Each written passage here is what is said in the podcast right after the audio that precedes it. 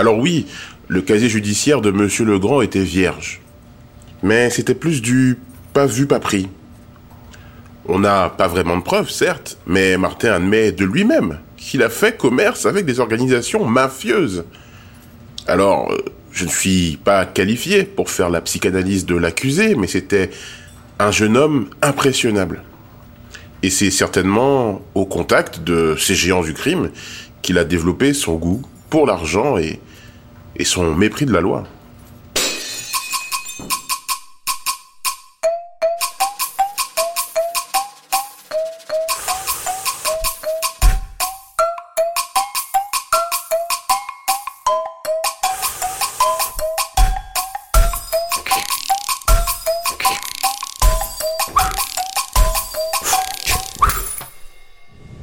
Si j'ai travaillé avec la mafia?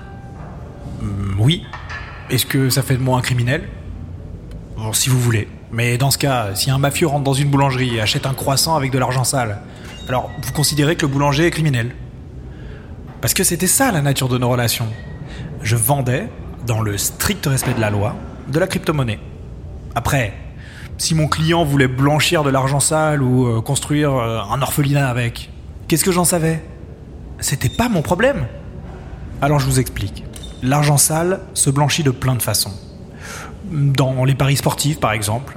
Pourquoi les matchs sont truqués? Eh ben parce que les mafieux veulent non seulement blanchir l'argent, mais en plus doubler leur mise au passage. C'est pour ça que mon humble commerce de crypto-monnaie se situait au-dessus de l'investissement immobilier et en dessous du pari sportif truqué. Commencer avec un blindé, ça avait rien de terriblement excitant. Les types étaient débiles. Alors, j'étais pas une lumière non plus, et j'aurais beaucoup de mal à vous dire, dans le fond, euh, ce qu'était un bitcoin, mais leur question était débile. Comme je voulais pressuriser au maximum le blindé qu'on m'avait donné, je leur apportais des nouvelles crypto-monnaies à chaque rendez-vous. Euh, Du bitcoin, Ether, Ripple, Nano. Et tout grimpait à chaque rendez-vous. J'étais devenu le meilleur ami d'un boss là-bas, un certain Fabio. Quand Fabio m'appelait, je sentais son sourire au téléphone. Un jour, il m'a invité à une soirée. C'était bizarre. J'étais dans un grand hôtel moderne du 16e arrondissement. C'était pas dans une chambre, mais c'était dans tout l'hôtel. C'était son anniversaire. Il y avait plein de filles qui se ressemblaient, genre le look euh, Instagrammeuse à la Kardashian, vous voyez le truc? Du champagne, partout. Mais pas que dans les verres. De la musique, style euh, boîte à partouze, et de la coke, pareil, de partout. Les mecs étaient plus riches que des traders ou des industriels, c'était incroyable. Fabio avait l'air d'un type euh, super normal, genre euh, caissier à Monoprix, mais avec un costume sur mesure. Il était excité par la coke. Je savais jamais s'il allait me frapper ou me serrer dans ses bras. En tout cas, il était super content de me voir. Et il m'a présenté à tous ses potes. Et c'est là que j'ai compris que tous ses potes étaient en fait des blindés encore vierges. Je pouvais leur vendre de la crypto à tous, multiplier ma mise par euh, 10 ou 20, bordel À l'époque, on était en décembre 2017 et le bitcoin valait presque 20 000 euros.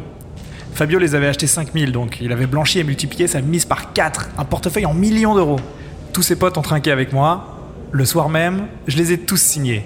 Pour des sommes délirantes. J'ai même fait signer un contrat alors que le mec baisait une Instagrammeuse sur un coin de table. C'était une soirée, disons, assez profitable.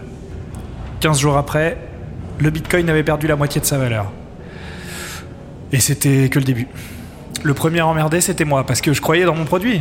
Et moi-même, j'étais payé en bitcoin. Ensuite, j'ai eu des messages menaçants de Gérard Père et Fils, les robinettiers. Où est-ce qu'il est mon argent? Il disait. Bah, comment dire euh, On a tous joué et on a tous perdu. Mais Gérard l'entendait pas de cette oreille.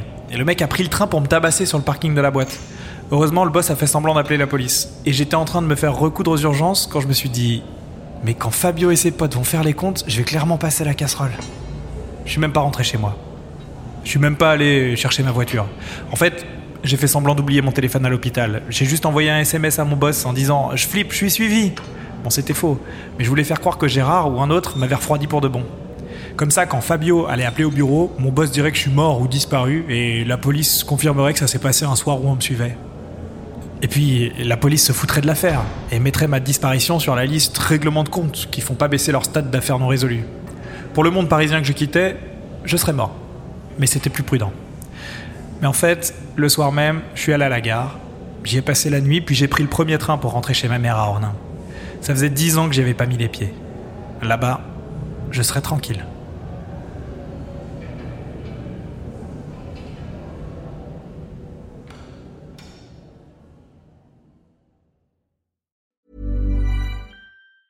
Hey, it's Danny Pellegrino from Everything Iconic.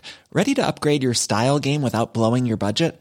Check out Quince. They've got all the good stuff shirts and polos, activewear, and fine leather goods, all at 50 to 80% less than other high end brands. And the best part? They're all about safe, ethical, and responsible manufacturing. Get that luxury vibe without the luxury price tag. Hit up quince.com slash upgrade for free shipping and 365 day returns on your next order. That's quince.com slash upgrade.